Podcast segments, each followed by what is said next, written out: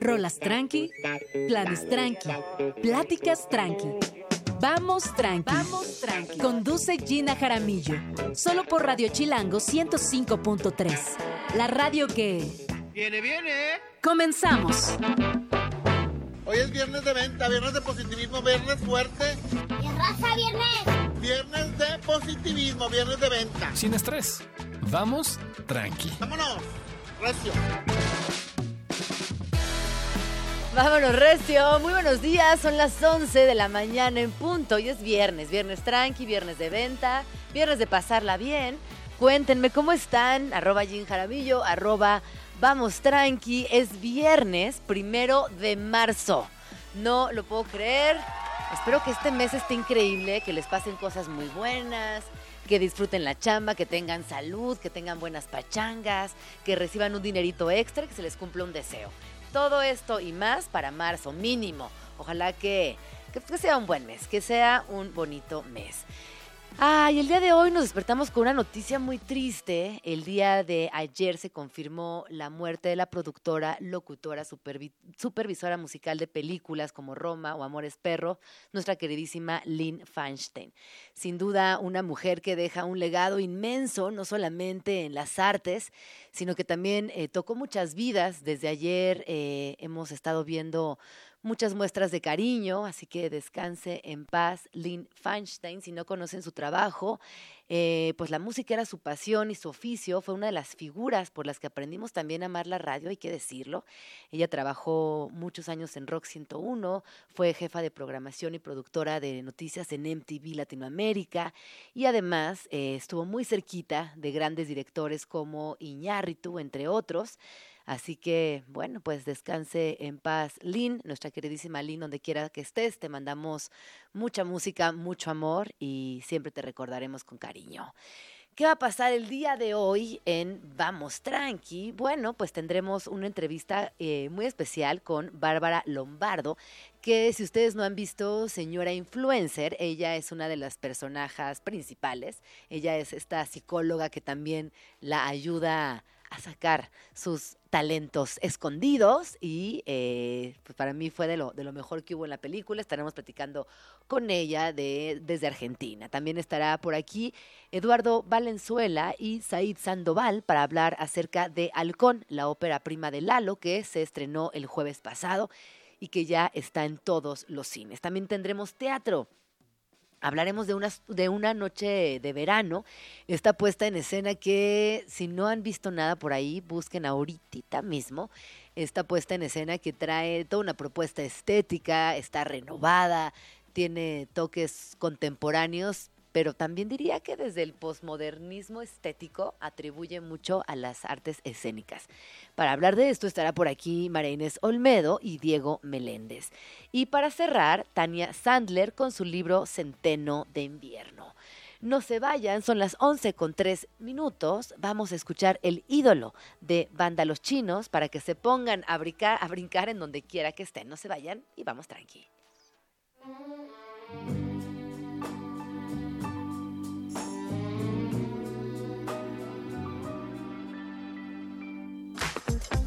Estás escuchando Vamos Tranqui con Gina Jaramillo. 11 con 6 minutos. Ay, yo no sé ustedes, no sé si es porque es viernes, porque estamos iniciando un nuevo mes. Y creo que mentalmente a muchas personas nos pasa que cuando inicias un mes nuevo, sientes que tienes una página en blanco y nuevas oportunidades y que no pasó nada de lo que no sucedió el mes pasado. Es decir, si tenías un propósito, si tenías un pendiente y no lo lograste, ahora hay una nueva oportunidad para hacerlo. Y eh, lo que sí me impresiona un poco, debo confesar, es que sea marzo tan pronto, pero también es viernes, así que hay que disfrutarlo, hay que bailarlo. Es la Ciudad de México. Oigan, por cierto, el día de ayer fui al centro histórico y les recuerdo que hoy habrá una gran movilización, así que tomen precauciones. Si tienen planeado ir al centro, mejor vayan mañana. Eh, si tienen planeado estar cerca del centro, no lleven carro. Eh, bien, lleven zapatos cómodos, porque es muy probable que tengan que caminar muchas cuadras. Yo ayer en un trayecto que normalmente hubiera hecho de un jalón en el Metrobús, tuve que tomar Metrobús, un taxi, luego el RTP y luego caminar. Así que ahí se las dejo porque hoy va a estar bastante, bastante complejo el centro y bueno, si ya tenemos esta información, pues podemos planearlo o de plano no, no acercarnos al centro, quedarnos en casita, poner unas rolas muy chidas como la que viene y ponernos a bailar y apropiarnos de este viernes y pasarla increíble, disfrutar y descomprimir si tuvieron una semana horrible. Y listo, vamos a escuchar esto que es de trueno, truenito de nuestra vida y de nuestro amor. Y esto se llama Tranqui Funky y volvemos.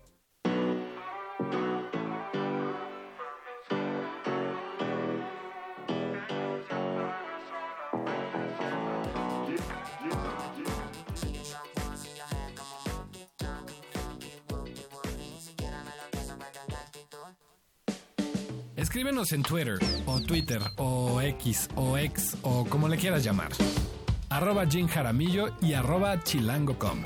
Usa el hashtag Vamos Tranqui. Gente chida. Están por todos lados.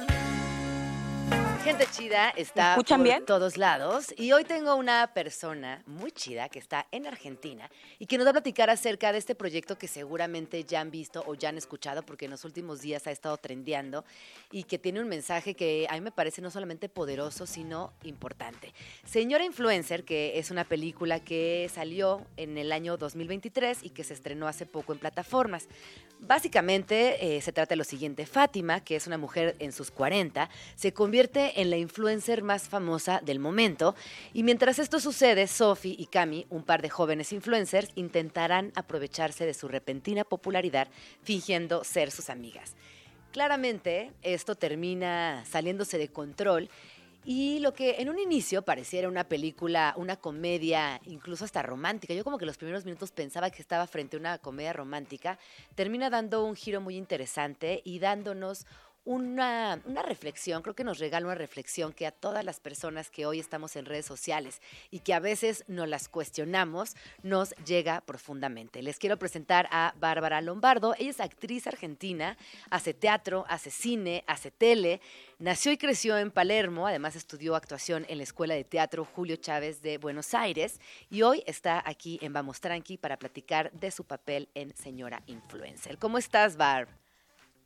Hola, tú sabes que no te escucho mucho. ¿Tú me escuchas? Yo te escucho perfecto. Ah. A ver, ahorita vamos a, ver qué está pasando. está muteado donde dice Quetzal. Ah, no, pero, yo estoy en otro micrófono. No te preocupes. Tú me ves en esa pantalla, pero yo estoy en otro micro, así que no te preocupes de eso. Estamos en dos, en dos eh, aparatos distintos. Así que ahí seguramente ya me escucharás. ¿Cómo estás? Bien, todo bien. Estoy aquí. Eh, bueno, honestamente escucho muy, muy, muy bajito, real. Bueno, si quieres, lo que podemos hacer es retomarla más adelante si crees que no me vas a escuchar lo suficiente. ¿Qué dices tú? Sí, mira, Bar, vamos a hacer esto. Déjame arreglo aquí toda la situación y te busco en breve. Ay, no logramos este Zoom, caray. Bueno, ya saben que a veces nos traiciona las redes sociales, las redes sociales. El Zoom, ella está en Argentina, de hecho está en una filmación nos había contado que quizás no, no se podía lograr este, esta comunicación. Bueno, se intentó, así que más adelante lo retomaremos. ¿Qué les parece si vamos a escuchar una rola? Mientras, eh, ya está por aquí también Eduardo Valenzuela para platicarnos de su nueva peli, así que vamos a escuchar Dejarnos ir de Juan Pablo Vega y Vanessa Zamora y volvemos. Y nuestro pasado no hace bien.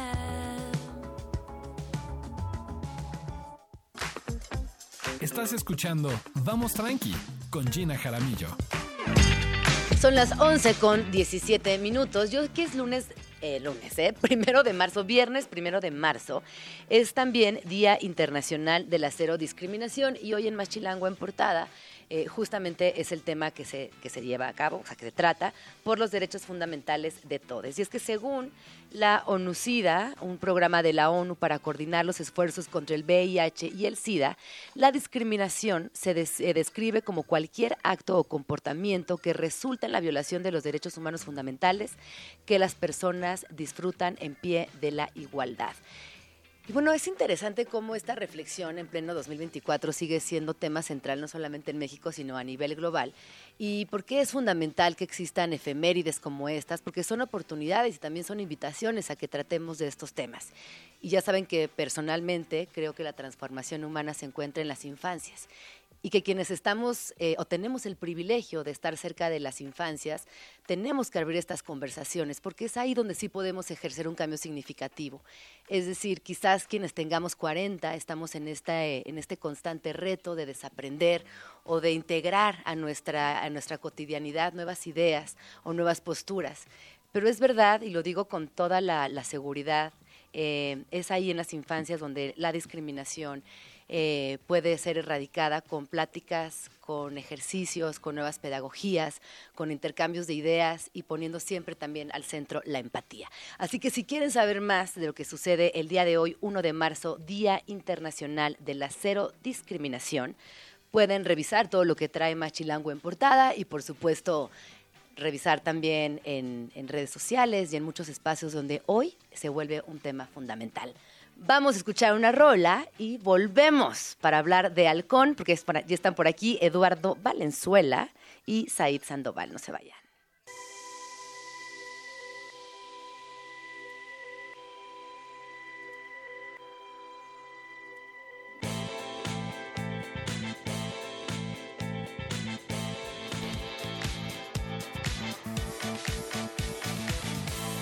Estás escuchando Vamos Tranqui con Gina Jaramillo en Radio Chilango.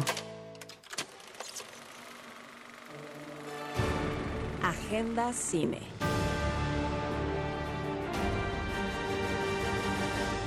En Vamos Tranqui. Son las 11 con 27 minutos y como ya escucharon, vamos a hablar de cine. Y aquí quiero hacer un paréntesis porque yo estoy muy contenta y muy hasta conmovida, diría, con esta entrevista. Porque Eduardo Valenzuela y yo tenemos una historia larga juntos. Trabajamos desde chiquitos en, en Vice, en aquel Vice, legendario, Vice Miria. ¿Hace cuántos años, Eduardo? Eh, yo creo que fue en el 2008, 2009. Eh, Imagínense, o sea, hace un rato de eso. Eh, y entonces cuando veo la evolución de Eduardo a, llegar al cine, por fin llegar, porque siempre estaba ahí como en tu mente dando vueltas, pues la verdad que me da mucho gusto. Así que bienvenido Lalo, Eduardo Valenzuela, bienvenido, ¿cómo estás? Él es director, productor y guionista. Y también lo acompaña el día de hoy Said Sandoval, quien es actor de teatro, cine y televisión. Hola. Que como te dije, yo ya te había visto, ya te había visto en escena. Llegaste y dije, ah, sí, yo ya lo vi, chambeando, por ahí. Por ahí también lo ubiquen por Club de Cuervos, Hernán Cortés, Pancho Villa. Pancho Villa. Pues bienvenido, chicos. vamos a hablar de halcón, exacto, vamos a hablar del halcón, eh, que es tu primer largo, Eduardo, y que nos cuentes... Eh, pues cómo te sientes ya por fin estando en este lugar al cual pues te costó llegar porque siempre es difícil llegar. A todas partes. a donde uno sueña, pues a donde uno sueña, claro. Sí, no, yo también estoy muy agradecido de estar aquí contigo, la verdad es que encontrarte en otra etapa de tu vida, de la radio, que también tienes una gran voz. Naciste para esto. Y sí, a, los que no saben, eh, Gina y yo trabajamos juntos, ¿no? Ella era la que llevaba toda la galería de arte de Vice Gallery, que nos pasó cada cosa. Todo, nos pasó de todo. Hasta nos quemaron unas obras. Ay, no, no, no. ¿Te acuerdas de Scott Campbell? Sí, como no me voy a acordar, güey. y yo pues trataba de dirigir una oficina de pura gente locochona, ¿no? Que ahí sí nos íbamos recio todo. Nos íbamos recio. Vamos tranquilo ahí no era tranquilo. Ahí no aplicaba, pues. ahí no aplicaba, ni cerca. Y pues sí, después de Vice, eh, que me salí en el 2016, puso mi propia productora, United Content, empezamos a hacer series, eh, yo filmé mi primer cortometraje, ¿no? Como director, que pues, estuve en varios festivales y demás. Y hace cinco años se me ocurrió esta idea, ¿no? De hacer una, una película. Se trata de un luchador de lucha libre retirado que pone un puesto de tacos, ¿no? Con su hijo Pancho y unos criminales secuestran a su hijo, entonces él después de 35 años se pone la máscara, ¿no? todo panzón, borracho, fumando, y se va por todo Tijuana repartiendo madrazos y pierrotazos, ¿no? Hasta encontrar a su hijo. Entonces, pues es una historia muy divertida, muy disruptiva, diría yo, ¿no? No es tu típica comedia romántica ni comedia ligera, eh, pero bueno, como tú sabes, siempre he sido arriesgado desde que trajimos Vice a México, este, pues fue un parteaguas en el periodismo aquí en México y, y siempre hicimos cosas muy arriesgadas. Oye, y cuando hablamos eh, de riesgos, también tienes que involucrar a muchas otras personas en tu proyecto. ¿Cuándo decides sumar a Said? ¿Cómo te sumas? ¿Y cómo ha sido también trabajar en esta dupla creativa? Porque, los proyectos creativos tienen muchas aristas, tienen Muchos egos. muchos egos, tienen... eh, hay, hay metodologías que hay que acatar, pero también hay momentos muy mágicos que de repente aparecen y están muy chidos. Claro, pues es que de- depende de cada proyecto, ¿no? Yo creo que hay proyectos que se dan a base de billetazos y yo creo que hay proyectos que nacen desde un lugar muy honesto y desde una necesidad y que requieren de, de cierto arrojo y de cierta locura y pues bueno, el señor director tiene, tiene ambas, ¿no? Ar- Arrojado y un sí. poco Arrojado y loco. un poquito loco. Pues nada, o sea, creo que es, es lo primero para conjuntar la, la magia, pues eso, mucha transparencia, mucha honestidad desde el principio sobre, sobre cómo funcionan las cosas, sobre lo que hay, sobre lo que no hay. Y creo que cuando hay esa transparencia y esa honestidad es muy fácil incluirse a los proyectos desde otro lugar, ¿no? Desde un lugar de aportar, de sumar, de cooperar, de crear De amor. en colectivo, en conjunto, desde el amor y, y con un equipo aparte increíble, pues. ¿Cuál es tu personaje, Said? Cuéntanos un poquito de, de cómo apareces en el halcón. Bueno, eh, mi personaje es Freddy. Yo sigo diciendo que no entiendo por qué insisten en darme antagónicos con esta cara de ángel que tengo. Eh, pero bueno, mi personaje es básicamente el encargado de realizar por ahí algunas cuantas fechorías.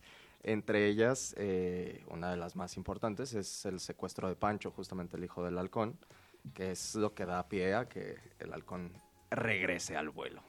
¿Y cómo fue para ti dirigir esta? O sea, imaginaste la historia, la escribiste, la guionaste, ¿y cómo fue para ti entrar ya en el momento de dirección? Pues mira, o sea, todo toma su tiempo. Yo siempre le he tratado de dar espacio a, a- a la creatividad y, y viniendo de una escuela de Vice hice mucha investigación, dos años antes de escribir una palabra en el guion, ¿no? Vi todas las películas del santo, las cuales, pues como todos sabemos, unas son muy buenas, unas son muy malas y unas son tan malas que son buenas. Este, incluso hasta me metí a clases de lucha libre en la Arena México. Eh, dos clases solamente porque me pegaron un- una arrastrada. Este, Sí, no, no te veo tanto en el ring. de que ahí viene, ahí viene el güerito, vamos a darle con La todo. papa, ahí viene la papa. Este, Ahí viene la papa, total. eh, y bueno, el dirigir para mí sí fue un reto, porque además lo hicimos en tiempo récord, ¿no? O sea, hay dos semanas, cuando una película promedio... ¿Cómo? ¿En serio? ¿Dos semanas? Dos semanas. Claro. Wow. De hecho, 10 días. 10 días con dos días de descanso. Está ahí así padrísimo. Este, Encantador, maravilloso. Entonces, Muy descansados. Sí, entonces muy descansados. Se, se ve, se ve. Este, y el mayor reto, el mayor reto, deja tú la dirección, porque trabajé con grandes actores, o sea, Maestro Quintanilla, Yanis Guerrero, que viene de una de las películas más taquilleras de México, Nosotros los Nobles, Ana Jimena Villanueva, el Maestro Pizarro, ¿no? Oscar López, que es una leyenda de los videohomes. Pero el reto más importante fue, es levantar el dinero para, que, para hacer tu proyecto, ¿no? Y no solamente en el cine, en la música, el arte, la gastronomía.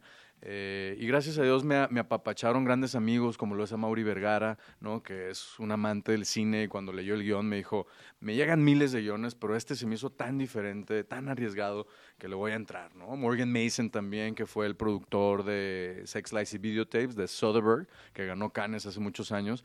Entonces, levanté lo que pude y con lo que pude hicimos la película, ¿no? Y, y- y fue muy acertado también, la filmamos en Tijuana, ¿no? Lo cual es una de mis ciudades favoritas. Tijuana makes me happy.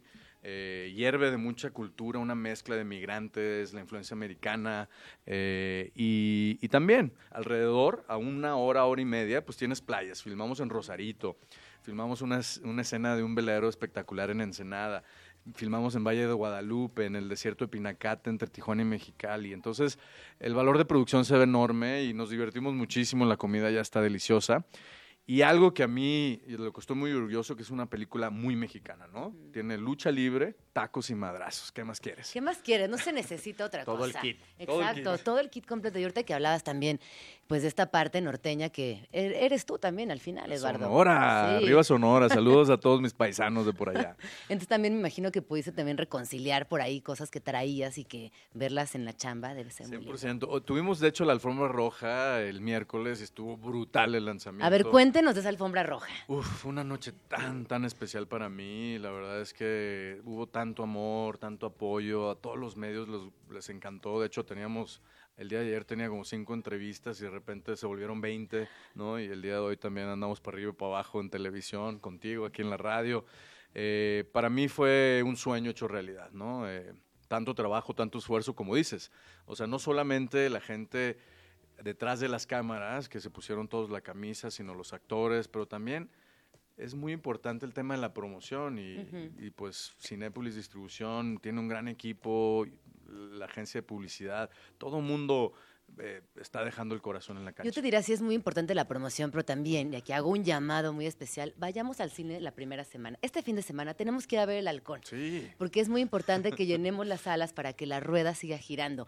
Y ojo, hablar de cultura, yo siempre lo digo en este programa, es bien importante. El cine es cultura. El cine es Y no es que, "Ay, es que la cultura es un lujo. No, la cultura es una necesidad. La 60 cultura es parte de pesitos. nosotros como personas. Entonces, un boleto de cine cuesta cine. 60. Por favor, Sí, vamos cuesta al 60 cine. pesitos un boleto para ir al cine y como tú bien sabes, eh, hay muchas plataformas. Eh, yo la verdad, en lo personal, cuando estoy en mi casa viendo una película es muy difícil concentrarme. Que cuando estoy en el cine... con- Olvídate, no existe. ¿no? Sí. De que te llaman tu hijo, ¿no? Eh, entonces... Yo misma, ¿no? sí. Mi propia personalidad. Tú. Las Sí. voces de mi cabeza. Las voces de mi cabeza, las peleas imaginarias. Bueno, a ver, Said, yo te vi haciendo teatro y me encantaste. Eh, de hecho, fue de lo que más disfruté esa noche y no te lo digo porque estés aquí. Muchas gracias. entraste y dije, ah, esa carita, sí. Esa carita de ángel. Esa carita de ángel malvado. esa carita de ángel malvado. Oye, eh, ¿cómo es para ti eh, trabajar en cine a diferencia del teatro? Tú que eres un actor que estás muy movido, que, que tiene esa capacidad de adaptación para diferentes formatos. Es muy diferente en muchos sentidos, sin embargo, creo que la base y la esencia es la misma, ¿no? Es decir, hay un guion, hay un texto, dependiendo del medio, eh, hay un director y hay ganas y amor para hacer las cosas, que creo que es lo fundamental a final de cuentas, ¿no? Eh, la escucha, la empatía, el, el amor por lo que uno hace y a final de cuentas creo que desde ahí hay, hay un punto de convergencia que los vuelve muy similares, pues. ¿Y cómo fue para ti que te dijera el señor Eduardo? Muy divertido, muy divertido. Eh, creo que eh, eso, eso es parte de lo que mencionaba también hace rato. Eh, tenía mucha claridad ya eh, Eduardo al momento de habernos convocado, creo que tenía mucha claridad sobre lo que buscaba y sobre lo que quería.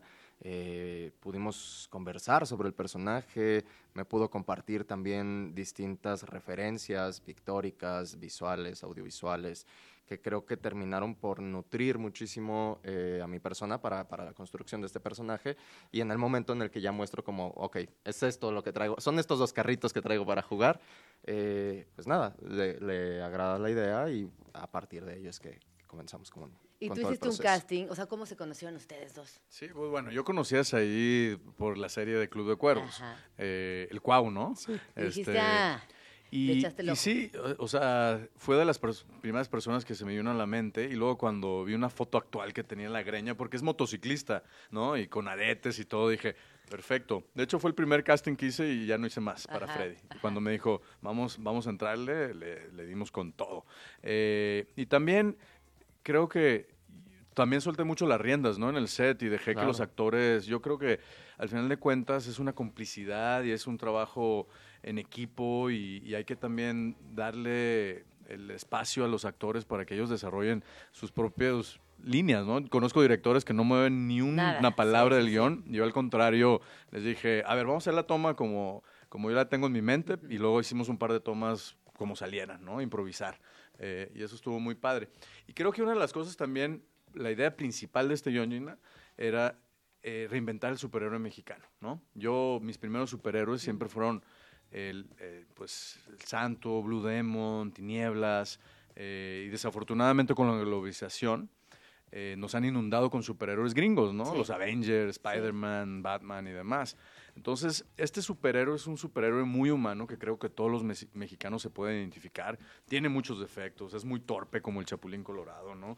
Eh, le gusta la tomadita, la fumadita, pero eh, creo que da un mensaje un poco y una esperanza a todo el pueblo mexicano que cu- cualquiera de nosotros podemos hacer héroes, ¿no? No, y además también tomando en cuenta que cuando eres mamá, papá o cuidador, ¿qué no harías por tu familia. tu hijo, Si te, tu sal- hija. si te sale, ¿no? Completamente. Completamente te vuelves en el héroe que nunca pensaste que podrías llegar a ser. Mi primer superhéroe fue mi papá, ¿no? Sí. Este, entonces, y es un homenaje a ese cine de la lucha libre que fue muy popular en los 70s, 80s.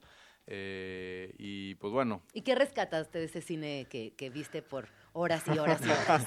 pues mira, Hay muchas cosas. Sí, trae muchas cosas del lenguaje, ¿no? Se usa el lenguaje de antes, de diantres, recorcholis. Ah. Eh, también las peleas, por ejemplo, lo que más me gustaba de las películas del Santo era cuando luchaba en las calles, porque esas acrobacias que, que hacen de la lucha libre en las calles se ve increíble, ¿no? No hay ni una escena en ring, no hay ninguna arma de fuego, ¿no? Es, es, es 100% este, este superhéroe mexicano va combatiendo y abatiendo el narcotráfico, el crimen organizado con sus propias manos, a puño limpio.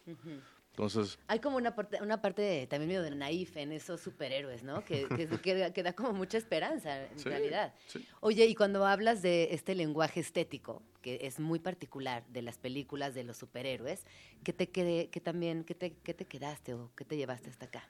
Pues mira, eh, es, es un el- el mundo de los superhéroes mexicanos de la lucha libre es un poco bizarro, ¿no? Desde el santo versus las mujeres vampiro y eh, lo que lo que sí cambió mucho es que en esa época se ob- objetizaba mucho a la mujer. Eh, y en esta película, de hecho, la dupla del halcón es una mujer, es una se llama Detective Reyes, que es Ana Jimena Villanueva. Eh, es una mujer fuerte, intrépida, ¿no? Muy, muy apasionada y también está buscando justicia, ¿no? Porque mataron a su padre. Entonces eh, se une, une fuerzas con el halcón eh, y eso que para mí también es muy importante representarlo en, en la pantalla grande porque también no se habla mucho de heroínas, pero también mi primera heroína fue mi madre, Sí, ¿no? por Y supuesto. que fue una mujer por eso soy luchón, por eso soy entrón, por eso soy independiente, gracias a mi madre, ¿no? Entonces, eh, tiene un poquito de todo. eh, en general, la verdad es que la gente se rió mucho en el estreno. Eh, también le sacó a un par de personas lágrimas. Eh, entonces, pues espero que les guste y apoyen el cine nacional. Totalmente. Eh, ¿No? Se, se estrenó ayer. Aparte ayer. tiene un soundtrack maravilloso eso que también les quería está... preguntar del Wow. soundtrack. Acabamos de lanzar ayer el, el sencillo de Kevin Carl eh, y, y la verdad es que está on fire en, en YouTube, en Spotify, en todas estas plataformas. eh, y además el soundtrack lo hizo Toy Selecta, nuestro amigo, que hizo varias fiestas en Vice. Ah, eh, y tiene mucha cumbia, eh, mucho rock. La verdad es que el soundtrack se volvió como un personaje. eh, está muy ¿no? sabroso. Muy chavocho. Oye, y tú nunca no habías visto la película hasta el día de la presentación, hasta el día de la premier. No, habíamos tenido la oportunidad de hacer un screening previamente justamente como para revisar, para Ahí obtener está, la rola, ahí comentarios. está la rola de fondo. Ea. Y, eh, y posterior a eso también es- habíamos tenido una presentación en el Festival de Morelia, entonces ya habíamos tenido la oportunidad un poco de, de ver la reacción del espectador, pero creo que sí cambia, es decir, estás en un medio y en un círculo donde estás con muchos compañeros y demás, ¿no? Y los comentarios vienen desde ahí. Creo que ahora que se estrena ah, para la gente, para el público general, es cuando comienza a cobrar otro rumbo y otro sentido, porque es, es para ellos la película, ¿no? Entonces poder eh, obtener los comentarios de parte de ellos creo que se vuelve muy, muy enriquecedor y muy agradable. Pues qué emoción, qué emoción me Qué da. Este fin de semana voy al cine, se los prometo, y les voy a decir, ya la fui a Te ver. voy a marcar el lunes Te para- para domingo, darte- Queremos la foto, queremos la foto. Aquí estoy. Queremos el story. Sí, claro, por supuesto. Con No, no, si no, no fue. Sí. Si no, story no fue. Pues muchas gracias por venir a Vamos Tranqui. ¿Dónde podemos seguirles? ¿Dónde podemos estar pendiente de todo lo que venga para el halcón? Pues mira, yo personalmente soy el Toro Valenzuela en redes sociales y el halcón es el halcón la peli- el halcón película, ¿no? Sí. El halcón película Isaí. Y arroba Said Sandoval Oficial. Oye, Said, ¿en qué otros proyectos estás participando ahorita? Pues estamos a punto de estrenar, bueno, como a mitad de año, otra película que se llama Más vale, Mejor Viudas que Mal Acompañadas, eh, que es de videocine justamente. Y pues nada, acabo de abrir una agencia de management para apoyar a nuevos talentos y a compañeros que van comenzando. Así que Es un crack, mi compadre. Sí, ¿verdad? Es que sí Un estuche de Es un estuche de monería. Un poco inquieto. Con el cara angelical. Con cara Es que no lo pueden ver porque es radio, pero. Es- no, bueno, sí, hay está, blog. Ah, perfecto. en- en- Mira la en cara YouTube lo angelical. pueden ver. Oye, Lalo, y después de esta experiencia, ¿Te sigues en el cine? Obvio, ¿no? No, no, no lo platicamos, pero es parte de una trilogía. Siempre se pensó como parte de una trilogía. Entonces, esta es la primera parte, eh, que es la historia del papá, y la segunda, pues realmente es el- el hijo, el nuevo superhéroe mexicano. ¿Y La tercera es Espíritu? Santo. y eso ya también lo tienes súper avanzado. El guion, el Oye, guion ya lo escribimos, lo terminamos de escribir yo y un amigo, Juan Pablo Chaires, con el que escribí la primera parte, y lo terminamos en noviembre. Ojalá le vaya muy bien en el cine bien, para sí. filmar en Tijuana este verano, ¿no, compadre? Vámonos, vámonos. Unos taquitos Ay, De langosta, ¿no? Unos Y- taquitos de y las asada. tortitas de, de Las tortas asada. de asada. Esas tortas. Qué emoción, Eduardo. Muchas gracias por venir. Así que ya saben, vayan a ver este fin de semana El Halcón. Está en muchas salas de cine. 400 salas en toda la República, imagínate. ¿Qué? ¡Qué 400. emoción! Ni, yo me la No, creo. Ni yo, ni yo. Llénenlas. Llénenlas, por que favor. llenarlas. Pues muchas gracias, Aid. Muchas gracias, Eduardo. Son las 11.45. Vamos a Rola y volvemos.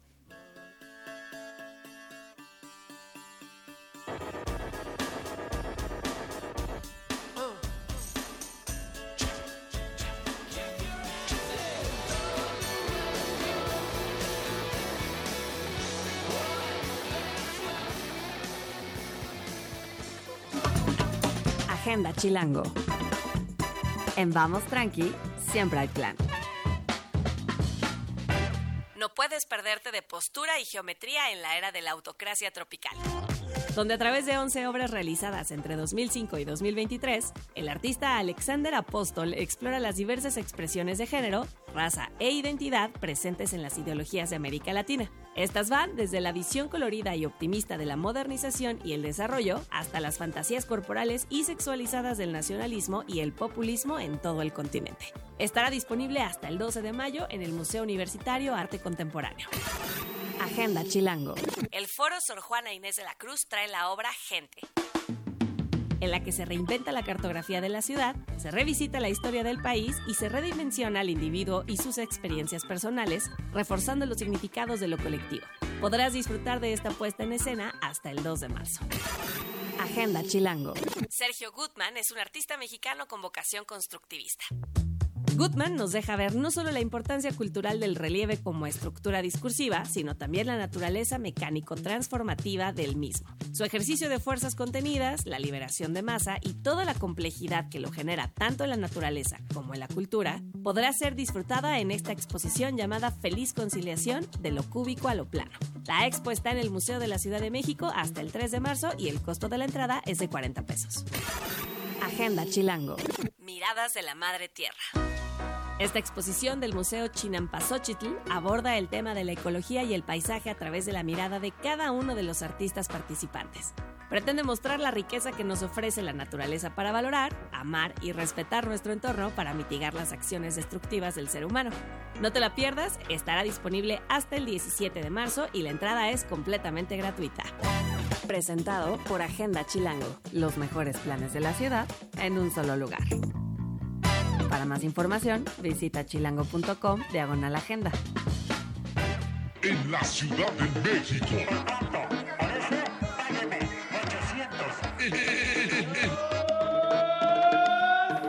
Sonidos de la capital.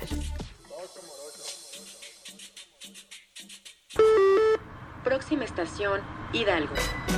Todo chilango y chilanga tiene grabado el sonido tan representativo que anuncia la siguiente estación dentro del metro de la Ciudad de México. Próxima estación, Bellas Artes. Millones de pasajeros utilizan este medio de transporte y conocen perfectamente esta voz. Lo que pocos saben es que la voz pertenece a Dinora Fernández, voz oficial de este sistema de transporte desde 2010. Próxima estación, Normal. Estás escuchando Vamos Tranqui con Gina Jaramillo en Radio Chilango. Son las 11 con 56 minutos.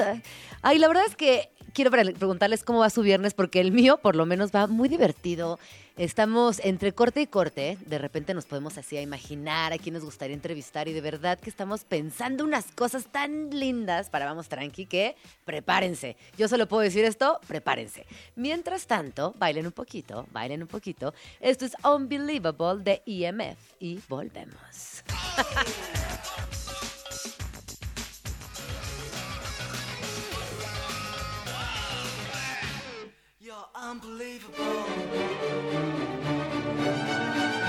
Agenda Teatro. en Vamos Tranqui. Son las 12 en punto. Ya es mediodía y estamos llegando a la parte final, no la parte final, segunda parte de Vamos Tranqui. Y como es fin de semana, considero muy importante que tomemos en cuenta todos los posibles planes para la Ciudad de México.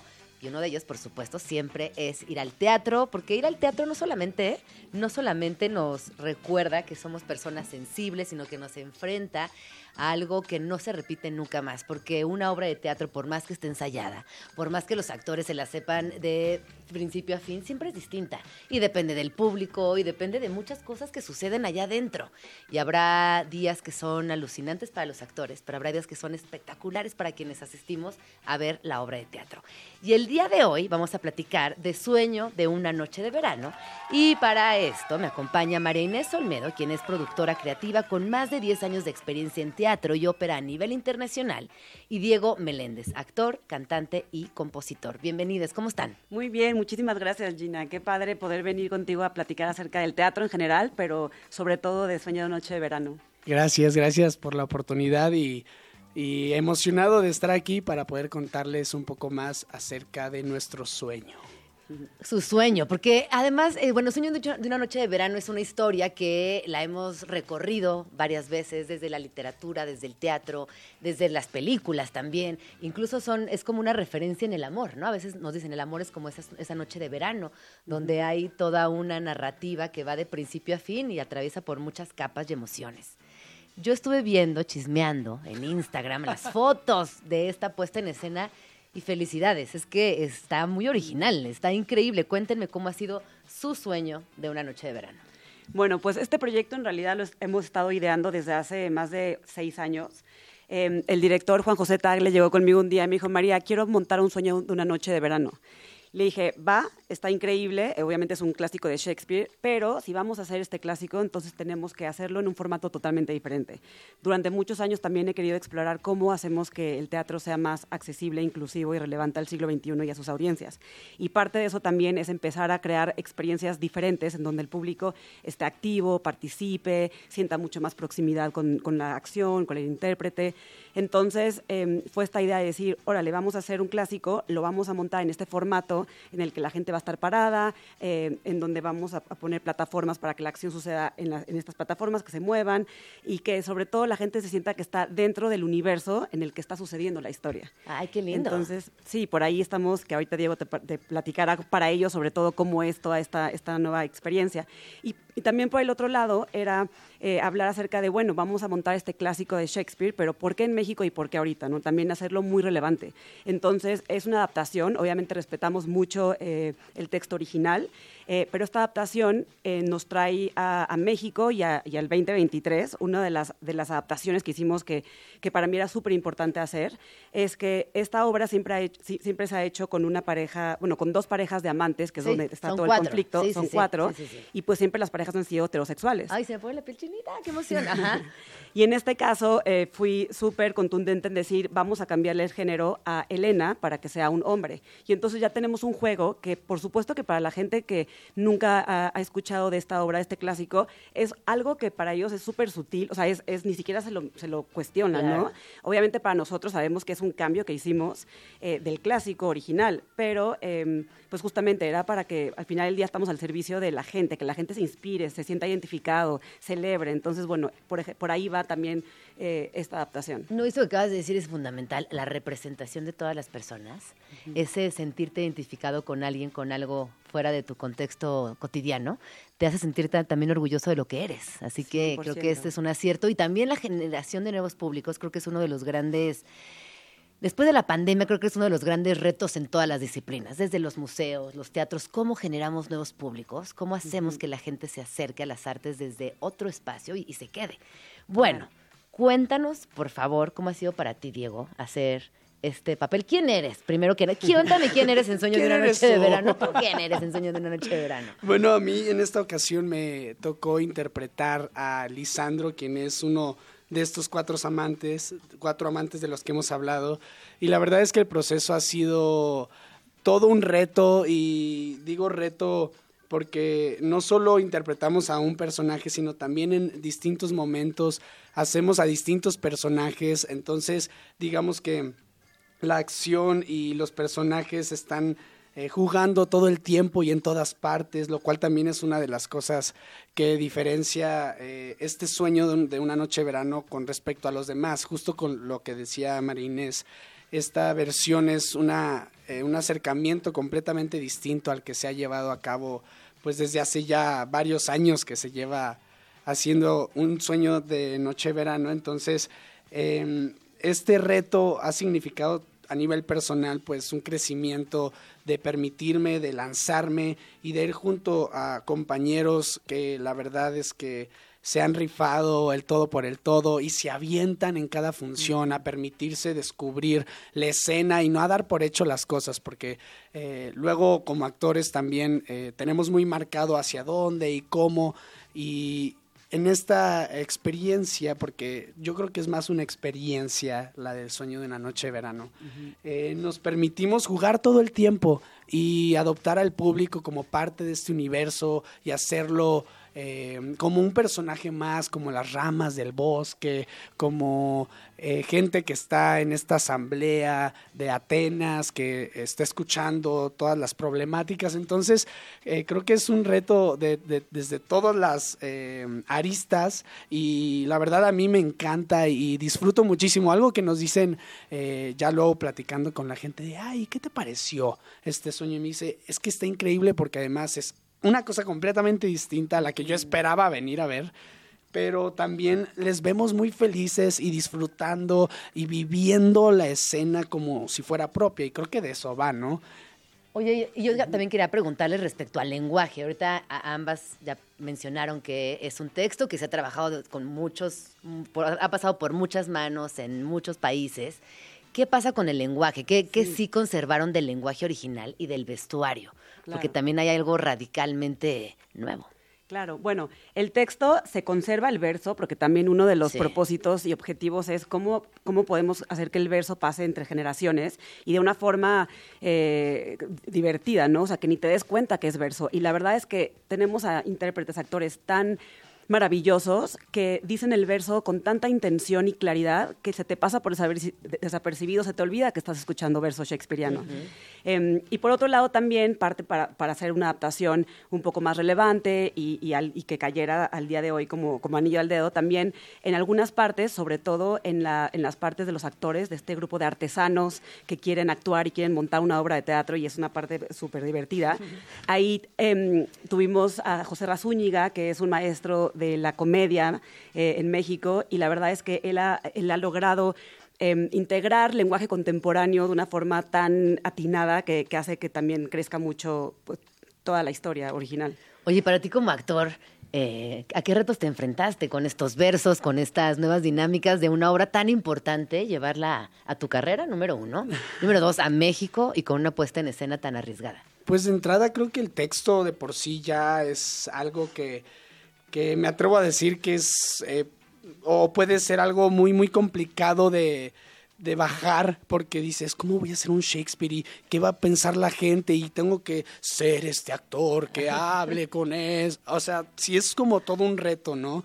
Y yo tenía mucho miedo, pero la verdad es que desde el principio, tanto María Inés como Juan José Tagle, nuestro director, y el equipo en general, nos acobijó de tal suerte que yo dije, oye, ¿por qué no permitirse simplemente recorrer esta historia desde la actualidad, desde cómo estamos, desde qué soy, desde qué puedo aportar? Porque también, em, si bien algo que, tiene la historia es también cómo tú puedes eh, integrar tus cositas a, esta historia eh, que viene resonando desde hace ya muchos años.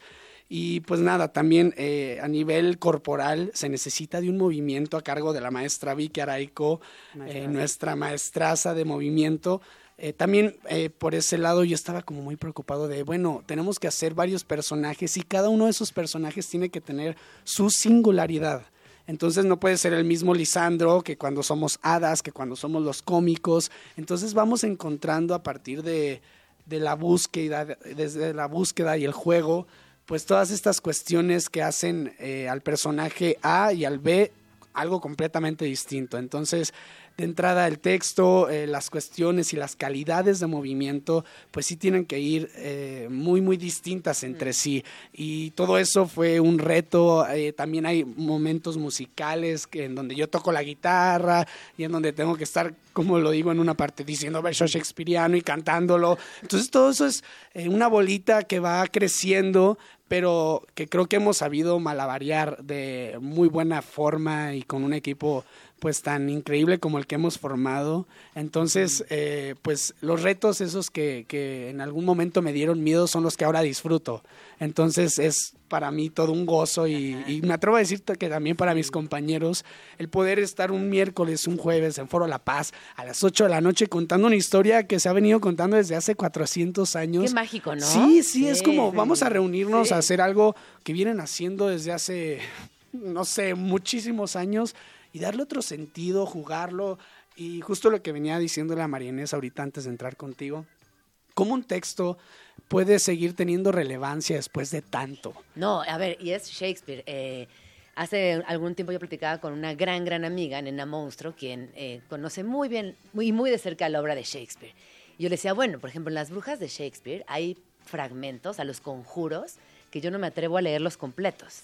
O sea, me los salto porque sé que en esas palabras si hay un conjuro verdadero, algo, Hay algo. Y un día, yo no soy actriz ni, mucho menos, pero un día sí conjuramos eh, a Shakespeare en una lectura en voz alta y te lo juro que sí. pedí una disculpa, o sea, dije Shakespeare, o sea, sí, voy a hacer las paces con esto, porque me pareció que era tan, tan poderoso ese texto, que hacerlo en voz alta también requiere un compromiso, tiene una carga histórica, y por supuesto que se va a quedar en ti para siempre, ahora que ya eres parte de esta obra. Sí, sí, sí, algo, algo que, que te digo que me emocionaba y a la vez me daba mucho miedo era hacer un Shakespeare, pero ahorita es como Ay, estoy haciendo un Shakespeare.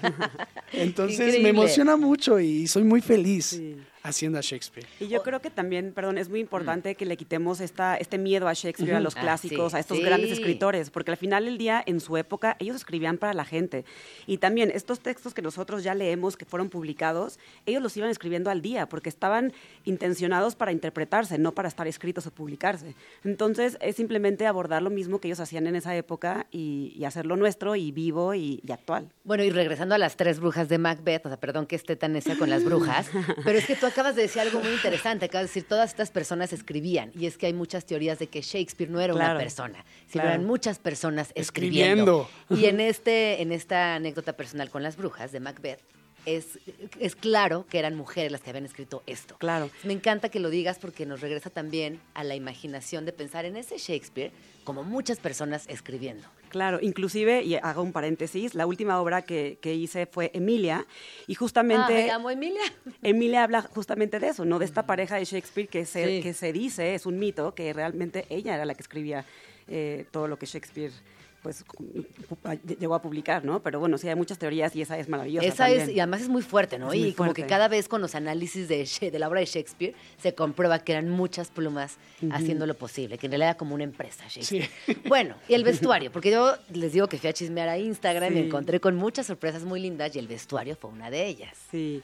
Pues la diseñadora de vestuario se llama Ifigenia Martínez. Que es lo máximo. Ifi es lo máximo. Le mandamos un beso. Ifi realmente ella hace mucho más tele, cine y styles. Y eh, justamente en el Don Juan, que fue la última obra que hice contarle hace seis años, eh, Anaí Ramos, que también es una diseñadora de... La güera también le mandamos un beso. Que es maravillosa. La güera dijo, María, ¿sabes qué? Para este proyecto, porque ella estaba inicialmente, me dijo, a mí se me hace que Ifi lo hace maravilloso porque es todo su estilo. Y platicando con Ifi y obviamente dándole las referencias y por dónde iba esto, fue como, o sea, se prendió muchísimo. Y la verdad es que ha sido increíble eh, tener su, su, gusto, porque tiene un estilo muy particular que quedó perfecto eh, entre, entre los amantes y luego el mundo mágico, como que también ella pudo darle todo. Y creo que también ha sido muy interesante, eh, pues que haya sido su primera experiencia en teatro. Y eso es padrísimo, siempre colaborar con gente de otras disciplinas es lo más bonito. Bueno, ahora sí, lo importante, dónde, cuándo, cómo, edades recomendadas, todo por favor. Bueno, estamos los miércoles y jueves en el Foro La Paz, ubicada en Avenida La Paz, en San Ángel. Y bueno, nosotros eh, invitamos a la gente que llegue desde una hora antes. ¿Por qué desde una hora antes? Porque tenemos una barra en la que tú puedes llegar y decir, ¿sabes qué? Se me antoja una cerveza. O tenemos también cócteles eh, que están inspirados en la obra. ¿Hoy hay, ¿Hoy hay función? No, Ah, solo miércoles y ah, se acabas de jueves. decir miércoles y jueves. Acabas de decir miércoles y jueves. Entonces estamos en este foro en el que se permite el acceso desde una hora antes para que justo la gente vaya entrando a este universo que estamos proponiendo y pedirse una, dos o las que quieran. Entonces, esto eh, creo que hace eh, más increíble la experiencia. Estamos, como bien ya lo dije, el miércoles, jueves, Foro La Paz. Pueden encontrar los boletos en Paz Line México. Tenemos eh, accesos eh, muy, muy accesibles y creo que la verdad es una obra que no se pueden perder. No, no, no, definitivamente no se la pueden perder. Y de aquí a que es miércoles de nuevo, vayan al Instagram y chismen todo lo que está pasando con la obra, todo lo que están compartiendo. Muy importante, ¿para qué edades está recomendada? Pues mira, en realidad es para todas las edades. A mí me encanta decir que el teatro realmente es para, para todas las edades, aunque yo creo que por el tipo de experiencia eh, nos vamos más hacia, hacia las nuevas generaciones, jóvenes que quieran ir a vivir el teatro de una manera diferente, ¿no? O sea, no es irte a sentar a la butaca dos horas a ver lo que alguien más está diciendo. Aquí estás súper cerquita de la acción, te puedes mover, te puedes llegar a pedir un, un- un trago antes. Entonces, eso realmente lo hace una experiencia de, de, voy a decir, de viernes en la noche, pero estamos los miércoles y los jueves. Porque somos jóvenes y Porque podemos salir el miércoles y los jueves. Por supuesto. Pero también tenemos en la parte de arriba una galería, un, un mezanín, en donde la gente se puede sentar. Entonces, si eres una persona que no quiere estar parado dos horas, está perfecto porque puedes comprar el boleto para estar en mezanín. Igual te tomas tu trago, igual tienes una, una vista súper buena de la obra y entonces, pues puedes escoger. Sí, ese foro es muy bonito, tiene Sí. esa particularidad, justamente. Pues ahí está, muchísimas gracias, redes sociales, donde nos podemos enterar de todo. arroba sueno de verano MX y arroba Mio Projects. Ahí pueden saber todo acerca de la obra y también está el link directo a Passline para que puedan comprarnos sus boletos. ¿Y a ti dónde te seguimos? Eh, pues igual, Ahí eh, también. en Suena una noche de verano MX, Mio Projects, eh, mi Instagram personal es diegomeléndez.mx, ahí también pueden preguntarme de todas las dudas que tengan respecto a este proyecto, que insisto, gente, no se pueden perder, es una experiencia completamente distinta que van a disfrutar muchísimo y van a decir, ay, ¿por qué siento que estoy formando parte de la obra? Porque Ay, no, ya. van a estar formando parte de la obra. Los veo ahí el miércoles. Muchísimas Ahí nos gracias vemos. por Muchísimas venir. gracias. Son las 12 con 17 minutos. Vamos a escuchar esta rola titulada Preparada del Columpio Asesino. Y por cierto, anoche también tuvimos la triste noticia de que falleció Daniel Ulesia, bajista de la banda a los 52 años. En paz descanse, Daniel, y vamos a escucharlo. Estoy más que cansada de estar siempre esperando. Estoy más que cansada de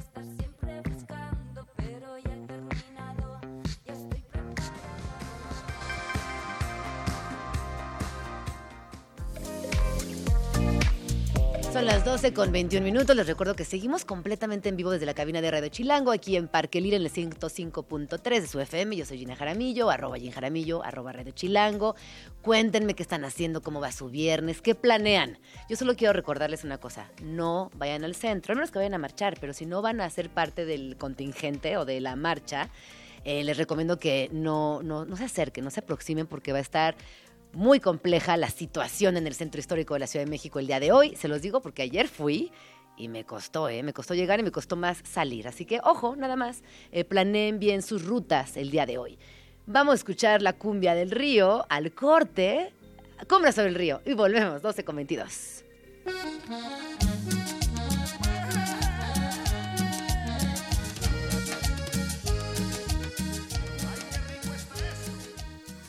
Estás escuchando Vamos Tranqui con Gina Jaramillo en Radio Chilango.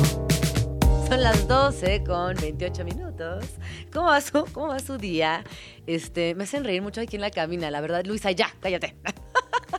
me caes muy bien, te quiero mucho, Luis. Son 12 con 28 minutos y vamos a escuchar una rola. Esto es El Castigo de los Master Plus y Sabino. Ya saben quién la escogió, no se vayan. puedo creer que te fuiste.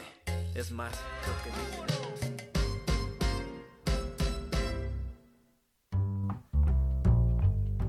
Agenda literaria. ¿Qué y a quién leer? En Vamos Tranqui. Felicidad que es viernes y otro de los planes que también se me antoja mucho es quedarme en pants y leer. ¿A poco no es como algo delicioso para un sábado? Te levantas medio tarde. A ver, ahí les va mi sábado perfecto en la mañana. Me paro medio tarde, me preparo un café con leche de un litro. agarro un libro delicioso y me tiro en el sillón. Lo más que se pueda, hasta que venga el siguiente plan, el siguiente compromiso, o mi hija tenga alguna necesidad, o mi hijo, lo que sea. Pero ese momento de lectura, cuando nadie te está interrumpiendo, híjole, es que la verdad es muy delicioso. Y para hablar justamente de literatura, me acompaña el día de hoy Tania Sandler, es autora mexicana, escribe novela, relato y ensayo, estudió filosofía en la UNAM y ha publicado en varias revistas. eh, y hoy nos viene a platicar acerca de Centeno de Invierno. Bienvenida, ¿cómo estás? Hola, gracias, muchas gracias por invitarme.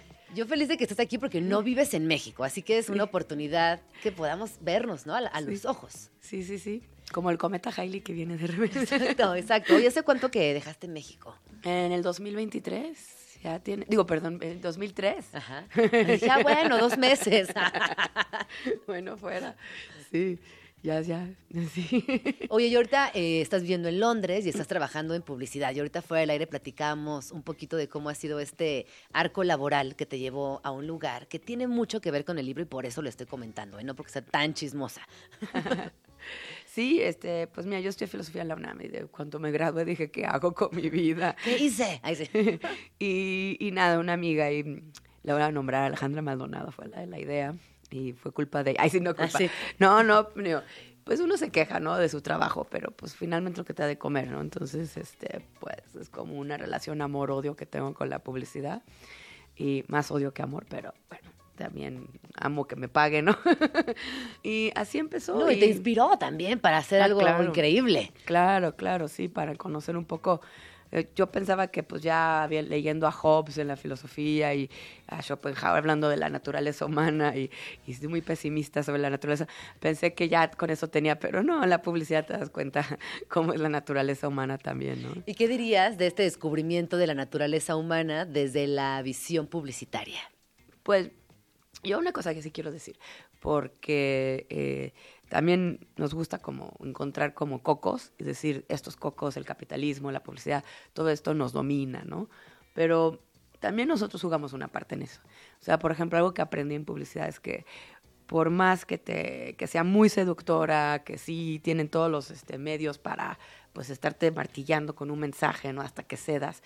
Pero saben a quién dirigirlo, o sea, ya de entrada saben quiénes son débiles porque quieren creer cierta cosa, ¿no? Entonces, eh, pues eso es lo más siniestro, ¿no? Que se van tras gente que, que saben que, que ya está dispuesta un poco a dejarse convencer, ¿no? No, incluso la clasificación de mercados. ¿no? Exacto, Ex- sí. Estamos todos en cierta, en cierta etiqueta. Ah, sí. Nos tienen súper checados. Sí, sí, este, hay uno que es como kids, que no sé qué, que dinks, algo así que eh, disposable income, no kids, ¿no? Que tiene eh, este ingresos income. disponibles y sin niños. Entonces, ah, esos son Sí. buenos porque Le lo- gastan. sí.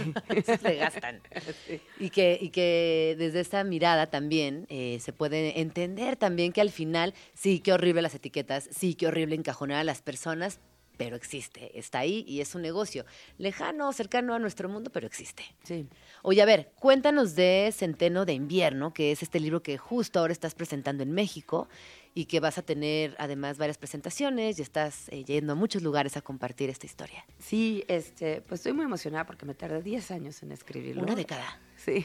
Bueno, mira, pues muchas cosas, ¿no? Pero yo no soy de esos escritores que puede llegar a su casa después de una jornada laboral y te voy a ponerme a escribir, ¿no? Yo necesito el Netflix, o sea, el- lo que sea, ¿no? Este, y entonces me, sí, me, me costó mucho trabajo encontrar el tiempo libre.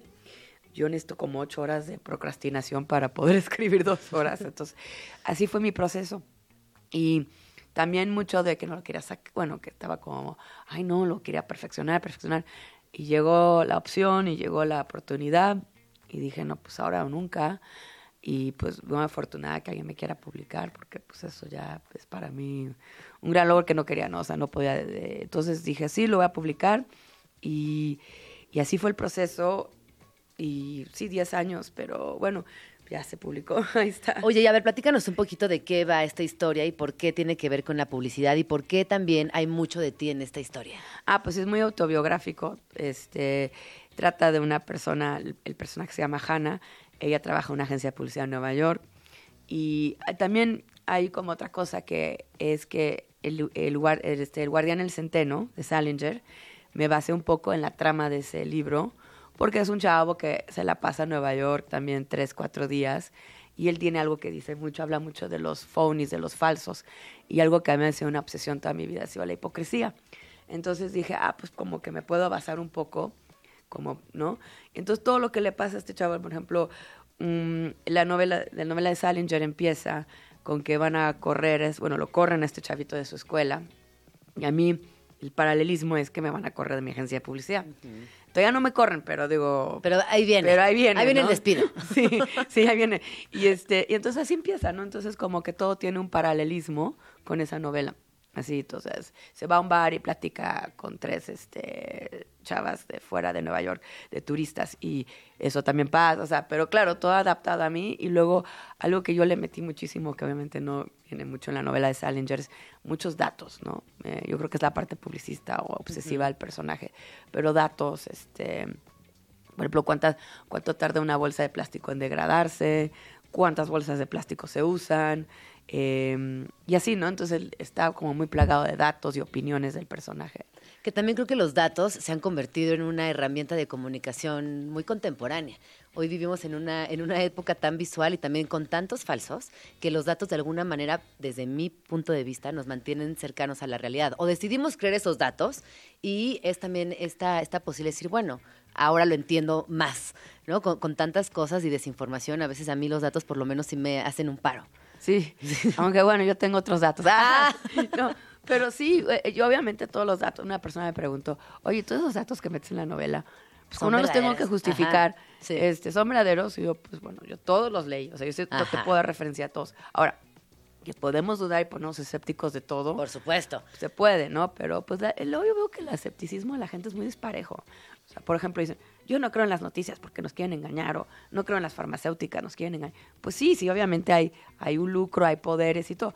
Pero luego creen algo en que leen en, en- Facebook o YouTube y no le meten el mismo escepticismo Sí, a eso. sí. Y el ánimo de lucro de ya sea una farmacéutica un tipo que te quiere vender unas cosas para el COVID que dice o tontería, o sea, es del mismo ánimo de lucro. sí, sí, sí. No, nomás que las redes sociales ahora ya permiten a todos, o sea, No, pero, los- pero siento que las redes, las redes sociales no solamente permiten que se mantenga el, el- la- el- el tema del lucro como muy permanente, sino que le dan toda, toda la arena para que suceda. Sí, ahora ya cualquier, cualquiera puede, ¿sabes? que en un canal Sí. YouTube puede venir y venderte cualquier cosa.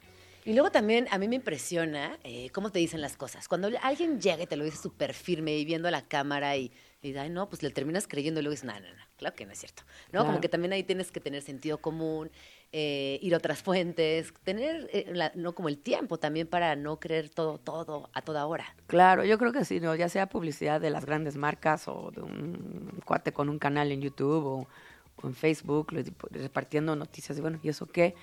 Pues es como pensar, o sea, esto ya viene con una idea de que quieren convencerme de algo, entonces, ¿cuál es el interés de convencerme de esto, no? O sea, ya hay un partido, ya hay como una tendencia, ¿no? ¿Y estas Entonces- preguntas se las hace Hanna? Ah, sí, sí, digo, trata, ¿no? Digo, y eso, pues como yo sé cómo se hace la salchicha, a lo mejor se la pasa haciendo estas preguntas y cuestionándose a sí misma. Y es eso, ¿no? Como que, pues sí, la gente no le gusta mucho cuestionarse las cosas.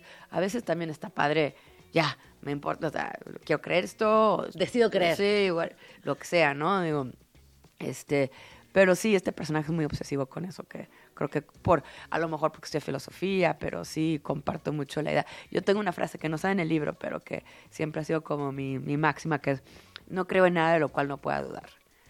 Entonces, pues eso, por ahí me, me bueno, Me gusta, me gusta. No creo en nada de lo cual de lo no cual pueda no dudar. pueda dudar. Ay, está muy buena, está muy poderosa. Tendrías que...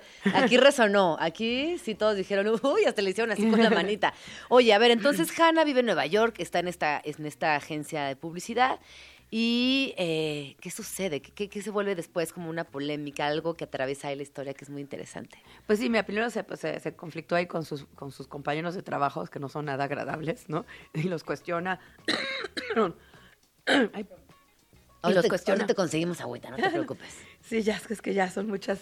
eh, de- eh, de- No, y esta ciudad también ahorita está atravesando por un momento muy complicado, donde toda la banda está enferma. Dije, no iba a toser, no iba a toser, las traía la Halls y todo. No, este, sí, bueno, y se, se tiene sus compañeritos de trabajo, ¿no? Godines de la publicidad de allá. Y los cuestiona, se, la cuestionan a ella, no la tratan muy bien. Y, eso es como la mitad de la novela, ¿no? Como que, porque empieza, en una mañana del viernes, precisamente, ¿no? Como ahorita, como a esta hora más o menos empieza la novela. Y entonces estaba tratando ya de sacar sus slóganes y, este, y tal. Y, y como va transcurriendo el día, la empiezan, le llaman de que no le fue nada bien en, un, en unos eslóganes que escribió para un banco. Y pues que no, pues que la empiezan a amenazar, que no, que tienes que echarle más ganas, que no sé qué. Y entonces ella sigue tratando de continuar con su día, medio se pelea con una chava de, de compañera medio víbora de su trabajo, que pongo, no, pero digo que dice la eh, Hannah de esta chava, en, eh, la compañera de trabajo, dice, si el ne- neoliberalismo fuera persona, ella sería. Sí. ¿no? Y este, y así entonces se va como conflictuando, y de repente dice, ya, la goma, y se va como una hora temprano. No, no quiero revelar mucho, pero sí, y pasa, entonces ya lo el resto del tiempo de la novela, hasta que se va a dormir, pues como se va de bares sola, ¿no?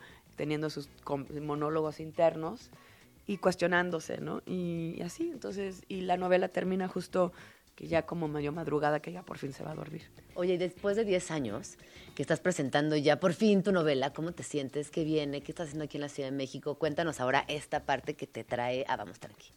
Ah, pues mira, pues es muy, es muy gratificante, ¿no? Uno siempre sueña con este momento porque dices, es como una amenaza, ¿no? Y, y luego cuando amenazas y amenazas no cumples y alguien te toma en serio, ¿no?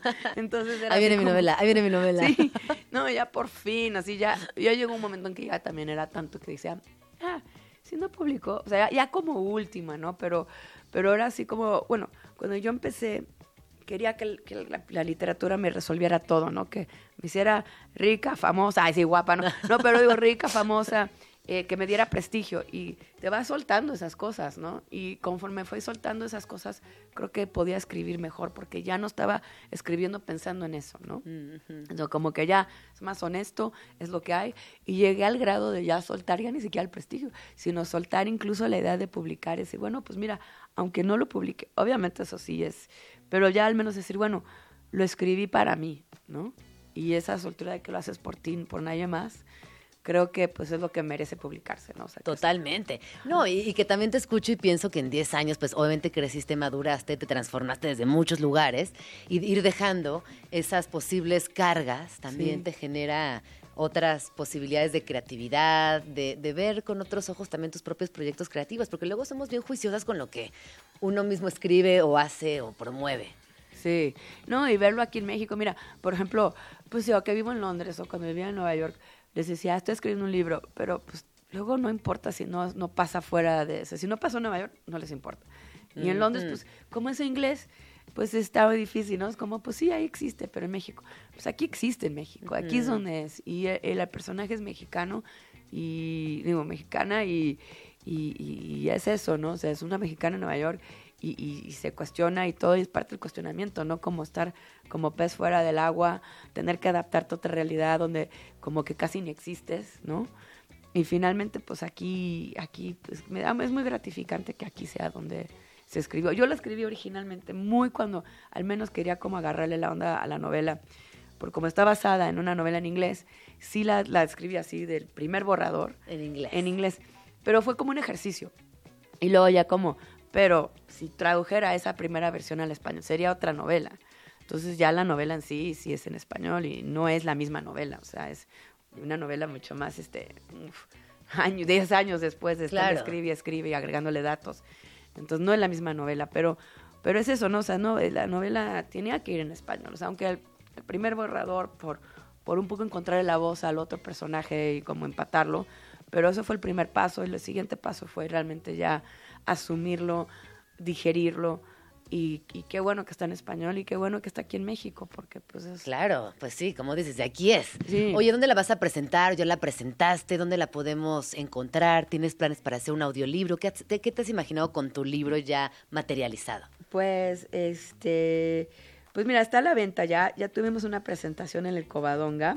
Este, y ahorita está a la venta en librerías de Fondo Cultura Económica, por ejemplo, en el Bella Época en La Condesa, o en, en el Octavio Paz, en el Miguel, en Miguel Ángel de Quevedo, y también librerías Educal, y en la tienda virtual de, de la editorial, que, oye, sin, sin ellos no sería nadie, o sea, la editorial Mo, también tengo que agradecer. Que es una gran editorial, Sí, además. sí, sí, sí, que ellos creían creído en mí eh, comentabas al principio que he publicado, pues generalmente publicaba con ellos en su revista cuando existía todavía y también ya después con, con este, eh, bueno, libros desde antologías, ¿no? Entonces también sí. participé. Oye, pues muchísimas gracias por venir a Vamos Tranqui, Tane. ¿Dónde podemos seguirte y estar pendiente de lo que hagas, ya sea en México o en Londres? Ay, pues mira, para ser publicista soy muy mala para auto, auto, este, ¿no? Difuminarme. autopromoción. Sí, Sí. soy malísima. Este, pero bueno, tengo una más, casi no, no tengo redes y las tengo es como para, sabes, ay, no. ¿Como para chismear o qué? Sí, no, no, y, y soy muy mala para eso. La verdad creo que como las redes llegaron un poco cuando yo ya no era mi, mi única realidad o como que los chavos de hoy los entiendo perfectamente que pues están en eso porque es lo que hay, ¿no? Pero yo me salvé un poco de tener que como que adaptarme tanto. Entonces tengo nomás pues mi Me salvé de compartir mi vida. sí, ay no, imagínate, no, no, no. No, no, no, sí, pues si me hubieran puesto ahí en evidencia, no, hombre, quién sabe dónde estaría ahorita. No, ya nos dio nervios, nomás de pensarlo. Qué bueno que no pasó. No, pero sí tengo, bueno, Instagram, por si quieren ahí. Pero van a ver puras fotos. A lo mejor ahorita sí, sí, sí me sigue más gente. Voy a empezar a publicar como frases que de repente me, me entran. Em, ya Twitter creo que ya valió, ¿no? Entonces ya ni tengo, ni nunca tuve. Este, no, Instagram es eh, con H, ja, ja, ja, con H, H, A, H, A, H, A, 6, 7, 8, 9, 10. Ja, ja, ja, 6, 7, 8, 9, 10. Sí, Pues ahí está. Pero posteo muy, muy relativamente poco. pero- No, más bien busquen el libro, léanlo. el libro, el libro. Y ahí luego le escriben, oye, ya leí tu libro. De hecho, el libro Ajá. critica las redes sociales también. A ver, cuéntanos un poquito de eso. ¿Qué piensas Ah. de las- o qué piensa Hanna de las redes sociales? Pues mira, por ejemplo, como el libro fue escrito hace 10 años, no traté de actualizarlo tanto. O sea, realmente la novela está atorada en esa época, justo después del gran crack financiero que hubo por ahí del 2007. Entonces yo creo que la novela, si tuviera que ponerle una fecha exacta, un año exacto, sería como 2010, 2011, 2010. Y entonces, este, todavía ella tiene, creo que en esa época, el lujo. Tenía un iPhone y dice, en el libro cuenta que y lo pierde. Y dice, no, me rehuso a tener otro. Y tiene uno chafita así de esos que De se clac, clac, clac. Sí, digo, ahora no sé. Yo obviamente tengo un iPhone y aquí lo traigo a todos lados y pues me Sí. sirven para muchas cosas. Entonces digo, obviamente es un, eh, fue un, un, este, pues fue una, una, una herramienta literaria para que también el personaje no estuviera atado, un- o sea, para no tener que justificar que mando el mensaje de texto, no Claro, lo mando. sí, Que sí. también hubiera sido una manera interesante poner eso en realidad, ¿no? Pero fue como una forma de zafarme de tener que, que tener eso, ¿no? Entonces el personaje realmente se permite estar Ser. más en su mundo. Eh, habla un poco de eso, ¿no? De que el personaje justifica no tener teléfono. Una, porque no quiere que, que le hablen del trabajo, ¿no? O sea, como el pretexto de que no pueda checar emails del trabajo. No, pues es que mi teléfono, no. Yo creo que hoy en día ya no, te, ya no, ya no se Sí. podría tener ese lujo. No, luego hay gente que tiene dos, dos teléfonos, ¿no? El de la chamba y el personal. Digo, Sí. no. Admiro mucho a esas personas. Yo con uno no me doy Sí. abasto. Sí, sí. Y este, y así, y entonces, este, pues digo, eh, dice que es un, un atentado contra, y otra gente lo ha dicho, ¿no? Pero contra la atención, ¿no? Que sí estamos un poco atados. A mí me llega un mensaje y siento la necesidad de responderlo. Y, y si no lo respondo, me siento así como Ah, nerviosa. fíjate que yo no tengo eso, ¿eh? Y, y ya muchas personas me lo han señalado. A mí no me da ansiedad, o sea, me pueden mandar mensajes si estoy en lo que estoy y ya, luego lo veo y si no, pues que me llamen. No he llegado ahí, Ya. pero sí entiendo.